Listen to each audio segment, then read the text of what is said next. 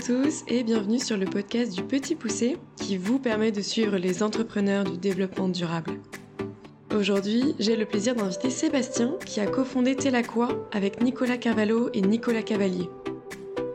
Telaqua, c'est une solution pour aider les agriculteurs à maîtriser les systèmes d'irrigation depuis la vanne jusqu'à la plante. Si vous voulez, c'est un peu comme un ERP de l'irrigation. Grâce à des capteurs connectés et une application de pilotage, les agriculteurs peuvent à la fois planifier les irrigations, donc planifier l'ouverture et la fermeture des vannes.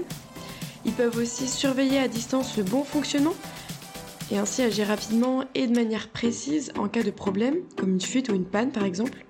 Ça leur permet aussi de faire du reporting à partir de multiples données collectées, comme la météo, la qualité du sol par exemple. À savoir que les agriculteurs qui utilisent cette solution peuvent économiser 20 à 30% d'eau et dans le meilleur des cas à augmenter de quelques pourcents leur rendement. Mais je ne vous en dis pas plus et je vous laisse découvrir Telaqua à travers mon échange avec Sébastien. Eh ben, bonjour Sébastien et bienvenue sur euh, Le Petit Poussé. J'espère que, que tu vas bien ce début d'année 2023. Bonjour, très très bien, merci. Super. Alors j'aime bien commencer en général euh, par parler de toi dans un premier temps, savoir un peu qu'est-ce que tu as fait avant de lancer Telaqua et puis, euh, qu'est-ce qui t'a amené aussi euh, à te lancer dans cette aventure? Alors moi, avant, je suis diplômé d'une école d'ingénieur. J'ai aussi fait un, master entrepreneuriat à Grenoble. Et du coup, envie d'entreprendre. Et euh, j'ai été manager pour un cabinet de conseil à Paris. Et j'ai rencontré là-bas mon associé, qui lui était un ingénieur un petit peu plus technique que moi, qui avait déjà créé une première start-up au Chili sur l'irrigation connectée. que son père est expert en système d'irrigation au Chili. Donc, il m'a amené ce problème que je ne connaissais pas. Je ne connaissais pas du tout l'agriculture. Euh, mais j'ai bien aimé le projet. J'ai bien aimé aussi euh, Nicolas, mon associé aujourd'hui, avec qui on a de suite matché d'un point de vue business. Et, donc, on a décidé de lancer la société. Ok. Et donc, lui était installé au Chili à ce moment-là ou comment ça s'est. Franco-chilien, donc il, est, il a grandi au Chili, il a fait ses études en Europe, et là il venait de revenir à Paris, donc en France, okay. il avait ses sœurs, et on travaillait dans la même entreprise. D'accord, ok. Donc euh, profil, euh, un profil un peu plus commercial et un profil euh, plus ingé qui se sont mis ensemble en gros pour créer Telaqua. Exactement. ok, super. Et après, on a, il nous manquait un vrai commercial parce que moi je suis un faux commercial quand même. Je suis resté ingénieur. Et du coup, on s'est associé avec un de mes amis du lycée qui revenait du Canada à l'époque et qui cherchait une opportunité. Et, et donc on l'a onboardé avec nous à ce moment-là et on s'est associé six mois plus tard. D'accord. Et là, vous êtes installé où? Alors là, on est à Marseille, sur le Vieux-Port. Et on a, euh, on a 25 collaborateurs aujourd'hui, on en a une petite dizaine qui sont en full télétravail un peu partout en France, un petit peu euh, en Europe aussi, euh, et le reste de l'équipe est à Marseille. D'accord, ok. Est-ce que tu peux nous expliquer quoi Qu'est-ce que c'est? Et moi, alors, je suis pas du tout un G, donc explique-nous avec des mots français et compréhensibles pour le commun des mortels comme moi. mais qu'est-ce que c'est quoi et comment ça fonctionne? Alors, c'est très simple. On accompagne des, grands groupes agricoles à mieux irriguer et à optimiser leur irrigation. Donc, comment on va faire? On va les accompagner dans une première étape dans la surveillance de leur système d'irrigation. Donc, s'assurer qu'il n'y a pas de fuite d'eau, s'assurer que les filtres ne sont pas bouchés, s'assurer que le débit est correct, s'assurer qu'une irrigation a bien démarré ou s'est bien arrêté. Ça, c'est la première étape. On fait de la surveillance. Et pour faire ça, on a des objets connectés, donc des compteurs d'eau connectés, des capteurs de pression connectés, euh, des compteurs électriques connectés. Une fois qu'on a fait ça, on a une deuxième étape qui est de la planification d'irrigation.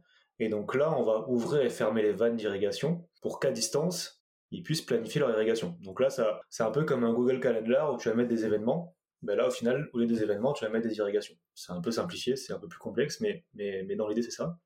Une fois qu'on a fait ça, on va les aider à accompagner le management de leur irrigation et donc les équipes qui sont dédiées à l'irrigation. Comment elles vont intervenir sur le système d'irrigation, comment elles vont réparer les pannes, etc. Et après, on va faire toute une partie qui est un petit peu plus analyse, où on va les aider à analyser leurs pratiques pour les améliorer. Donc ça peut être en ajoutant la donnée météo, en ajoutant la donnée d'humidité dans le sol, en faisant du reporting un petit peu plus complexe.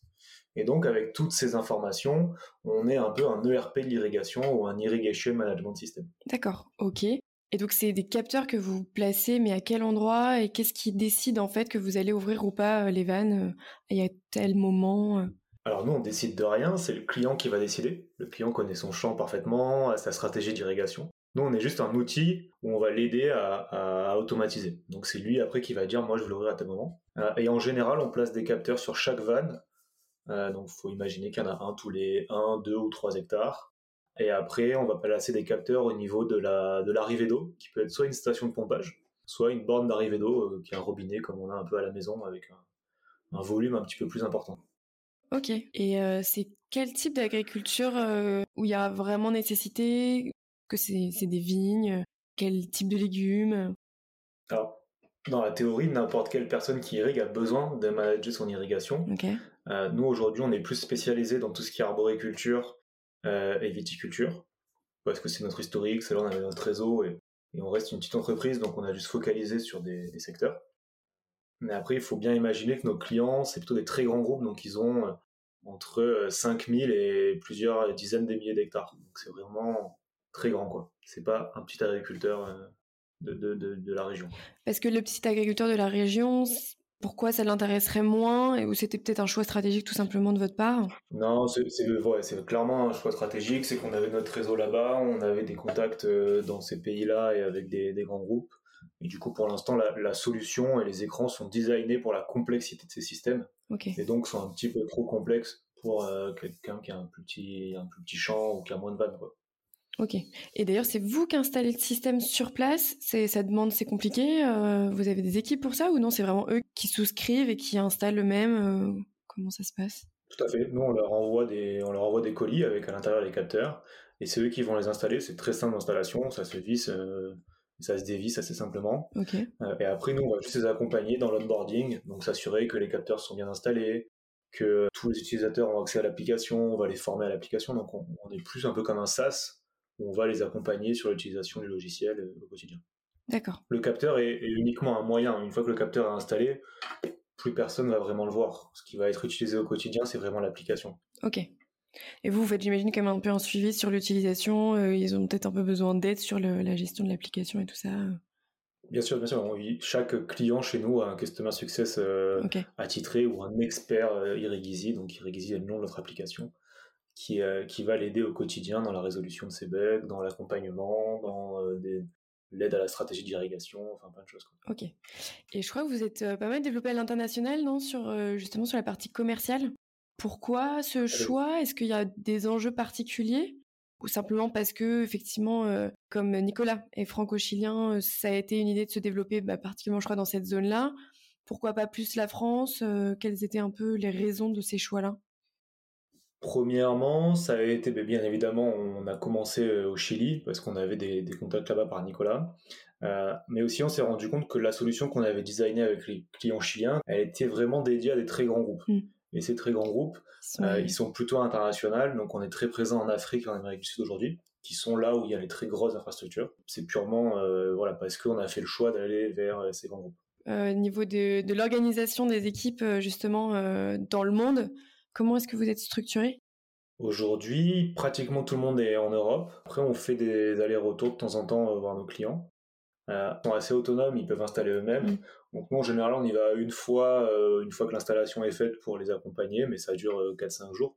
Donc on, fait l'aller-retour pour l'instant. Après, on voit vite qu'on va forcément devoir se rapprocher de nos clients et donc avoir des équipes plus près. Et aujourd'hui, vous avez combien de clients? Est-ce que vous communiquez Peut-être que tu communiques pas sur ça, mais euh... en moyenne. Alors, on donne pas le nombre exact, mais on en a, on en a une dizaine, une quinzaine. Ok. Et en répartition internationale France, euh, vous êtes comment? Alors, on est à 80% international et 20% France. 80% international, 20% France. Après, on est en pleine croissance. Hein. On a, on est, on est en pleine phase de développement, donc on, on a pratiquement un nouveau client euh, toutes les semaines, toutes les deux semaines. Justement, sur la partie commerciale, comment vous allez euh, chercher ces nouveaux clients? Vous avez peut-être un service commercial dédié? Est-ce que c'est par du marketing, des partenariats? Aujourd'hui, c'est vraiment du commercial pur, j'ai envie de dire, de la prospection. On a une équipe commerciale qui se déplace, qui va avoir des clients, qui fait des salons, qui euh, crée son réseau. Donc c'est très peu par du lead entrant, c'est beaucoup nous qui allons, euh, qui nous déplaçons et qui essayons de prospecter. Et donc là, aujourd'hui, vous avez zéro service marketing euh, Alors si, on a un service marketing, mais qui est au service de nos commerciaux. Et donc, qui va les accompagner dans, la dans, la, dans les plaquettes commerciales, les vidéos, dans comment euh, améliorer ma prospection, quand il faut organiser un salon, ils sont là, etc. D'accord, ok. Et sur les autres équipes, donc là, on a euh, donc, un bout d'équipe marketing, un bout d'équipe commerciale. Tu parles de customer success aussi tout à l'heure. Qui fait quoi et comment ça fonctionne? Donc on a cette équipe commerciale qui est plus une équipe de prospection commerciale. Et après on va avoir l'équipe Customer Success qui lui va plus arriver une fois que le client a signé, on va dire. Et il va l'accompagner dans toute sa durée de vie au sein de Telaqua. C'est plutôt des profils qui sont experts sur le produit, mais aussi un petit peu experts sur l'irrigation. Ça, c'est tout ce qu'on appelle, nous, la partie client. Donc, c'est à peu près la moitié de l'entreprise. Et l'autre moitié, c'est des développeurs web, enfin, des développeurs euh, software, on va dire plutôt. Des développeurs aussi hardware, parce qu'on fait nos propres objets connectés. Et une équipe produit qui va euh, designer le produit, le réfléchir, etc. Ok. Et ce qui fait en tout combien de salariés? Du coup, ça fait 25 personnes. 25 personnes entre vos associés, vous avez un peu des compétences différentes. Comment vous êtes répartis les tâches? Qui manage qui? Quoi un peu vos domaines de compétences à chacun et votre rôle au sein de la boîte? Dans toute cette organisation euh, salariale? Alors on a c'est très complémentaire dès le début. C'est que Nicolas Carvalho, donc le franco-chilien, lui il est plus côté technique, donc c'était le CTO, c'est le CTO. Ok. Nicolas Cavalier, parce qu'il s'appelle tout de Nicolas, le troisième associé, lui, il était donc plus commercial, donc c'est le directeur commercial, il s'occupe de tout ce qui est partie euh, prospection, customer success et marketing. Et moi, j'avais plus un profil un peu euh, start-up, levée de fonds, administratif et organisation, donc je m'occupe plus de cette partie-là. Et aujourd'hui, d'ailleurs, euh, avec moi pour m'accompagner, il y a un DRH et un DOF. Il y a une question que j'aime bien, c'est quand vous démarrez, quand vous avez démarré Telaqua, quelles ont été un peu les grandes étapes de démarrage, les, points sur lesquels vous avez vraiment rencontré des difficultés particulières, quoi vous avez démarré réellement euh, au tout tout tout départ, et puis comment ça a déroulé par la suite? On a, on a démarré par un premier prototype qu'on a directement mis dans un champ. Donc il y en avait un au Chili et un en France, dans une association d'agriculteurs. Euh, et donc ça nous a permis déjà de concevoir, de, voir s'il y avait euh, un intérêt pour l'agriculteur ça a été vraiment la validation marché. Avant même de faire un benchmark, de faire une étude de marché, on a validé qu'il y avait un besoin. Une fois qu'on a eu cette validation-là, on a pu commencer à aller chercher des clients, à aller, euh, à aller voir qui pouvaient être intéressés, qu'est-ce qu'il fallait vraiment qu'on développe pour pouvoir faire un produit. Et donc on est rentré dans cette phase un petit peu plus de conception produit euh, avec des clients. Et en parallèle de ça, la grosse étape, ça a été de se financer. Effectivement. Et donc, euh, on a euh, bah, commencé à se faire financer un petit peu plus sur un business plan et sur notre POC qu'on avait déjà fait sur les retours des premiers agriculteurs. Ça, ça a été la première grosse étape. Une fois qu'on a été financé, la deuxième étape a été de trouver nos early adopters et donc nos clients. Et ça a été une étape qui est, assez compliquée.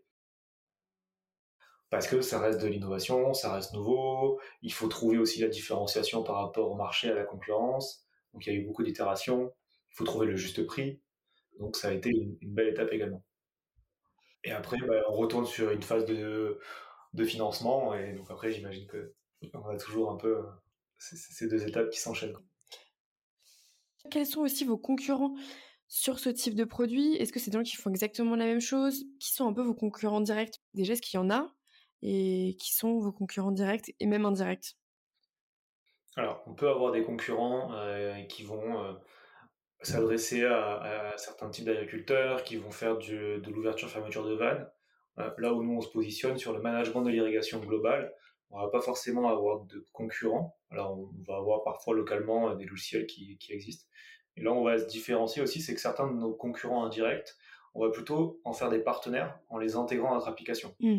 Nous on veut plus être un ERP ouvert qui permet de connecter énormément de, sources de données et qui donne du coup la plus grande valeur ajoutée aux clients plutôt que faire euh, différents capteurs, etc. Donc, on, a, on est en train de créer euh, énormément de partenariats avec des personnes qui font euh, d'autres types de capteurs pour l'agriculture. D'accord, ok. Mais comment vous avez fixé votre prix Et d'ailleurs, à combien ça se vend Et quel est un peu le modèle de vente que vous avez choisi? Ah, Le prix, bah, je pense que c'est une itération et c'est aussi une discussion avec nos early adopters. Les, premiers clients, la, question elle est très frontale, c'est combien serez-vous prêt à payer ça Ok. Et donc petit à petit, on a construit un peu prix on reste une startup, on reste en évolution euh, sur cette partie euh, marketing euh, de l'évolution du prix. Donc, il évolue encore un petit peu en fonction aussi de la culture, en fonction du continent, en fonction de la typologie de client. C'est pas encore forcément bien bien figé. On sait s'adapter. L'objectif dans tout ça, c'était vraiment d'être avec le client et que le client nous aide à co-construire à la fois la solution, mais aussi l'offre. Et donc en fait, en faisant ça, on s'est vite rendu compte que les clients, même si c'était un, sujet qui au final n'était pas si nouveau, parce qu'ils géraient quand même de l'irrigation, ce qui était nouveau, c'était plutôt d'avoir un outil dédié à l'irrigation. En fait, le besoin, ils l'avaient. On n'a pas à les évangéliser sur le besoin, à leur apprendre à comment irriguer, à comment manager leur irrigation. Non, nous, on, arrive juste là avec une solution pour les accompagner. C'est un peu comme euh, un CRM. Les, équipes de vendeurs, elles étaient déjà là, elles avaient déjà les problématiques euh, pour suivre leurs prospects. Le CRM, il est juste arrivé avec un outil. Donc, il a plus évangélisé sur comment marche un CRM plutôt que sur l'irrigation. en tout cas, le besoin est là, donc ça reste pas facile, hein, je vais pas dire ça, mais on n'a pas un énorme travail d'évangélisation très long, euh, de formation, de, de conférences à faire. Et malheureusement, en plus, il y a la sécheresse quand même qui arrive de plus en plus. L'eau qui devient aussi un peu plus rare, donc, euh, il y a des besoins qui sont en sortir dans certaines régions du monde de vraiment réduire sa consommation d'eau. Parce que ce que je n'ai pas dit, par contre, c'est vrai que grâce à notre solution, nos premiers clients ont pratiquement économisé 20 à 30% de leur consommation d'eau, ont augmenté leur rendement de quelques pourcents dans les, meilleurs des cas, et euh, ils ont aussi divisé le temps passé à résoudre des problèmes d'irrigation par 3 ou par 4. Et donc, ils ont pu passer ce temps-là à des tâches à plus haute valeur ajoutée, plutôt qu'aller réparer une vanne ou euh, nettoyer un filtre. Ok. Pourquoi vous avez lancé euh, c'était exactement ça. C'était le père de Nicolas au Chili qui gère plusieurs euh, milliers d'hectares d'irrigation. Euh, quand il y avait un problème à l'autre bout du Chili, bah, il faisait 5 heures de 4x4 pour aller résoudre le problème. Alors que de temps en temps, c'était peut-être juste une vanne qui était mal fermée ou un tuyau qui était coupé. Et donc, il aurait pu appeler le technicien sur place et lui dire va dans le secteur 3 et répare-moi la, vanne. Hmm. Et après, l'autre constat, c'était de se dire que les systèmes d'irrigation, notamment en goutte à goutte, qui sont ceux qu'on utilise pour l'arboriculture, ont besoin d'une pression qui doit être uniforme, qui est définie à l'avance en fonction du design du système d'irrigation. Et si cette pression elle n'est pas respectée, chaque goutteur ne va pas envoyer la même quantité d'eau. Et donc c'est ce qui fait la problématique d'avoir une partie du champ qui est un petit peu plus sèche que l'autre. Et donc c'est une perte de production nette. Et donc c'était le deuxième constat fort. Et on s'est lancé sur ces deux constats. Il a bien fallu financer tout ça. Il y a quand même beaucoup de R&D. Et maintenant que vous êtes 25, il faut quand même payer tout ce petit monde. Vous aviez fait une levée de fonds, je crois. Euh, alors, je sais. On a fait une levée de fonds euh, en mars 2022. Ok. Ah oui, d'accord. Donc, c'est récent. On a levé 4 millions d'euros en tout, entre des financements euh, privés et, dilutifs et des, subventions et des prêts. Et donc, qui nous ont permis de nous développer très fort ces, derniers six mois. Quoi. Apporter, enfin, en, tout cas, créer une équipe qui pourra amener Telaqua plus loin et donc la permettre de, de croître. Donc c'est pour ça qu'on a à la fois embauché du côté produit, on va dire côté technique, mhm. pour continuer à développer, mais à la fois côté commercial et, service client pour développer l'offre commerciale. Et pour la suite, quels sont les, prochains enjeux euh, Est-ce qu'il y a d'autres levées de fonds qui sont prévues Ou pour le moment, vous voulez vraiment essayer de plutôt atteindre la rentabilité? Pour l'instant, on est vraiment sur une stratégie de vente et de développement commercial. Donc on va suivre ces stratégies et après on, verra le développement et quelle est l'importance qu'on veut donner à Telaqua Est-ce qu'il est nécessaire de relever euh, euh, rapidement ou moins rapidement, ou est-ce que bah, ne sera jamais nécessaire de, relever? L'idée, ce serait quand même que ce soit le plus vite rentable et que vous puissiez vous autofinancer peut-être. Euh c'est ce que alors bah, c'est ce que tout le monde imagine mais rêve mais après c'est pas forcément la bonne solution si c'est un marché mondial et qu'il faut prendre mmh. une place plus rapidement peut-être que la stratégie sera plus sage de, de relever avant ou, ou si euh, il y a une brique techno euh, hyper disruptive euh, qu'on commence à développer et qu'il faut pour ça un peu plus d'argent, ça peut avoir le coup de relever. On, est plus nous sur une approche test and learn, donc pour l'instant on, avance, on teste et, petit à petit on, on reste agile. Ok. Vous recherchez encore un peu de monde là ou pour le moment l'équipe est complète? Le prochain mois Là, l'équipe est complète. On a toujours un ou deux postes de commerciaux ouverts. Donc, euh, si, si, des commerciaux euh, qui connaissent bien l'agriculture et encore plus l'irrigation euh, veulent travailler à l'international et dans une start-up qui commence à bien se déployer, n'hésitez pas à postuler. Ok. Et il faut parler espagnol peut-être? Anglais, espagnol? Alors, espagnol, pas forcément. Anglais, c'est sûr. Après, c'est toujours bien d'avoir au moins une, une troisième langue. Au niveau du développement durable, euh, est-ce que pour toi et pour tes associés, c'était un enjeu particulier, une volonté, ou c'est plus né d'une opportunité de se lancer dans quelque chose qui est, très responsable euh, grâce à Telaqua alors c'était vraiment des convictions, enfin en tout cas de mon côté, mais aussi du côté de mes associés qui est partagé, qui était de se dire quitte à créer une entreprise, euh, autant la créer qui a un impact favorable sur l'environnement, mais pas que aussi socialement.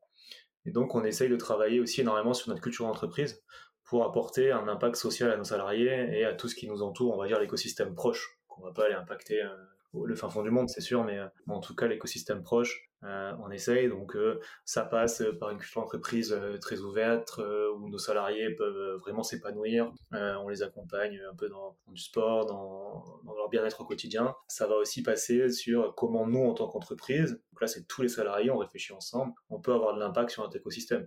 Donc ça va du ramassage de déchets très, on va dire, c'est un peu basique en ce moment sur les team building, jusqu'à utiliser notre expertise sur euh, l'irrigation euh, et, l'agriculture. Est-ce qu'on n'arriverait pas à trouver une technique de reboisement un petit peu plus euh, solide? Et donc là, on va tester de reboiser une zone qui a brûlé près de Marseille avec une, une technologie qui garde l'eau encapsulée dans, dans, une petite boîte et donc il n'y a pas besoin d'amener de l'eau pendant jusqu'à ce que l'arbre puisse se nourrir en eau tout seul. On essaye d'utiliser un peu nos, nos ressources pour avoir un impact. Après, bah, il y a notre solution qui, on espère, aura un impact auprès de nos clients et leur permettra d'être plus éco-responsables. Alors, j'ai un, j'ai deux trois questions de fin euh, sur lesquelles euh, j'aime bien terminer. Quelles seraient les deux trois qualités nécessaires que, que toi tu juges nécessaires pour être un bon entrepreneur? Euh, Non, je, je pense qu'il faut pas lâcher facilement. C'est quand même une parce qu'il y a bah, tout le monde connaît le roller coaster de l'entrepreneur, hein. c'est des hauts, des bas euh, tout le temps, donc euh, il faut savoir remonter quand il y a un bas, il faut savoir avoir confiance, je pense, dans le, dans le futur. La première chose. La deuxième, c'est aussi savoir euh, enfin, être humble et oser se faire aider en permanence. Nous, on a, on a vraiment mis ça au cœur de notre stratégie, c'est qu'on on abuse peut-être parfois de conseils extérieurs, de consultants, de mentors, de, je sais pas, on les appelle comme vous voulez, des experts, qui nous accompagnent sur plein de sujets et on pousse nos équipes aussi à avoir des, mentors maintenant. Donc l'idée, c'est vraiment de se faire accompagner par des personnes qui, sont plus forts que nous, qui sont pas forcément dans l'entreprise, et d'en abuser. Et ça, c'est quelque chose qu'on fait depuis le début et je pense a, fait notre force. Et la, et la troisième qualité, je pense, c'est aussi de, de faire confiance aux personnes euh, qu'on a décidé d'embaucher, de leur laisser la chance. Ils ont le droit de se planter une ou deux fois avant d'être très bons. En résumé, c'est persévérance, résilience qui vont un peu ensemble, j'ai l'impression de bien s'entourer. Et puis le dernier. C'est quand même les deux grands conseils, c'est ça. Même, le, même le troisième, il va avec. Hein. Ouais, clairement. Euh, oui, parce que si on s'entoure pas correctement, on fait moins confiance et donc euh, c'est le serpent qui se mord la queue, effectivement. et la dernière question, est-ce que tu as un entrepreneur ou une entrepreneur d'ailleurs à me recommander et que tu aimerais que j'invite sur le podcast? C'est alors là, comme ça, pareil, débute. euh, après, nous, on, travaille beaucoup, et moi je la côtoie beaucoup au sein de la French Tech Ex Marseille. Il y a, Julie euh, d'Ombrea, Julie Davico Parrain, de la startup Ombrea, qui est une très belle réussite euh, dans la région sud, et pas que en France maintenant, et qui fait des ombrières photovoltaïques pour l'agriculture. D'accord, ok, super. Mais écoute, pourquoi pas là, pouvoir la rencontrer, parce que j'ai très peu de femmes qui sont. c'est difficile de trouver des femmes, donc je prends volontiers les femmes entrepreneurs. Et eh bien écoute, grand merci pour ton temps et puis d'avoir répondu à mes questions. Et puis, euh, puis à bientôt. Ouais, à bientôt. Merci. Et voilà pour aujourd'hui. Un grand merci d'avoir écouté cet épisode jusqu'au bout. Et si vous souhaitez échanger avec Sébastien, je vous invite à le contacter sur LinkedIn directement. Et si vous êtes intéressé par cette solution ou que vous souhaitez postuler à un poste de commercial, rendez-vous sur telaqua.com et pour suivre le podcast du Petit Poussé, je suis présente sur Instagram, le Petit Poussé Podcast, ou mon LinkedIn à Valentine Poussé. N'hésitez pas à me donner vos retours ou mettre 5 étoiles sur Spotify ou Apple Podcast. À bientôt sur le Petit Poussé.